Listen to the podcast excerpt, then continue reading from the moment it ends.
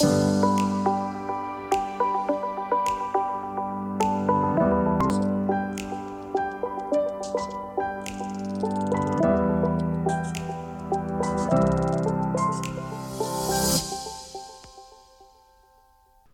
gente! Reinaldo Lunelli falando e lhes dando boas-vindas ao meu podcast. Este é o quarto episódio da série onde estudamos a tributação que nos alcança. O objeto do nosso estudo de hoje é entender um pouco sobre o destino que é dado aos principais impostos que empresas e pessoas físicas pagam pela realização de suas atividades.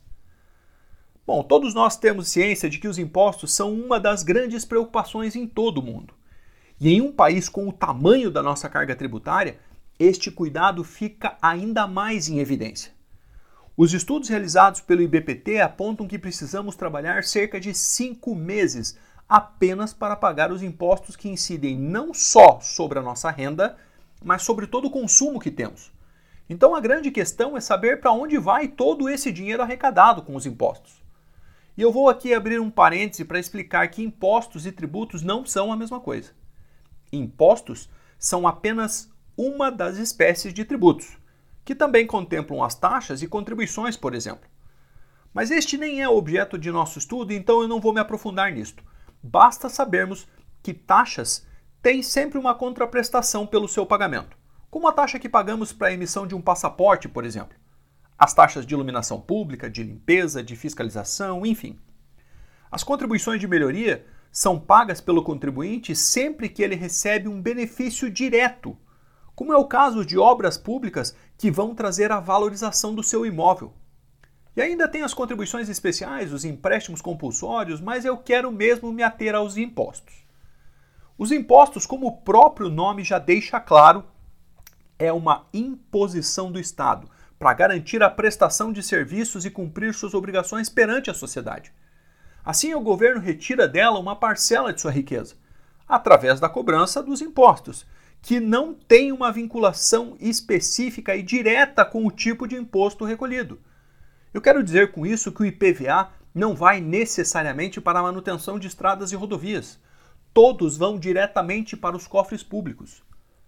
O objetivo principal da cobrança dos impostos é, então, fazer com que o cidadão contribua financeiramente com os serviços que ele utiliza frequentemente, como educação, saúde e transporte, por exemplo. O dinheiro revertido em impostos serviria, em tese, para manter com eficiência e qualidade esses serviços essenciais e, é claro, manter toda a máquina pública e os programas de governo. Isso em tese, porque na maioria dos casos o que se observa são serviços ineficientes ou até inexistentes. Mas é claro que o governo precisa elaborar um orçamento antes de começar a gastar o dinheiro arrecadado. Obrigatoriamente, o orçamento será aprovado pelo Congresso Além disso, ele precisa atender às despesas obrigatórias que estão estabelecidas nas diretrizes orçamentárias e no plano plurianual. De forma a simplificar o pagamento de impostos e também para diminuir a burocracia e otimizar um pouco esta arrecadação, o governo federal já há algum tempo vem falando em iniciar um projeto de reforma tributária que poderá unir impostos cobrados atualmente através da criação de um novo imposto. Mas ano após ano, os governos vêm arrastando estes projetos e as alterações que surgem acabam só por majorar as alíquotas e criar novas obrigações acessórias aos contribuintes. Claro que não se pode fazer mágica, e se um governo pretende investir em saúde, educação e infraestrutura, ele precisa necessariamente arrecadar impostos.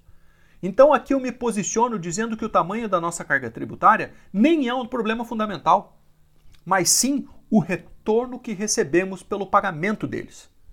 O recurso, infelizmente, vem sendo mal investido e a gestão dos recursos me parece cada vez menos eficiente. E por favor, eu não estou aqui me referindo a um governo ou outro, eu me refiro ao governo como um todo. O planejamento estratégico de qualquer organização contempla uma análise sistemática de todos os seus pontos fortes e fracos, das oportunidades e das suas ameaças, para só então conseguir traçar objetivos, estratégias e ações que possibilitem um aumento da sua competitividade. Dentre estes fatores está a carga tributária, que é de fundamental relevância.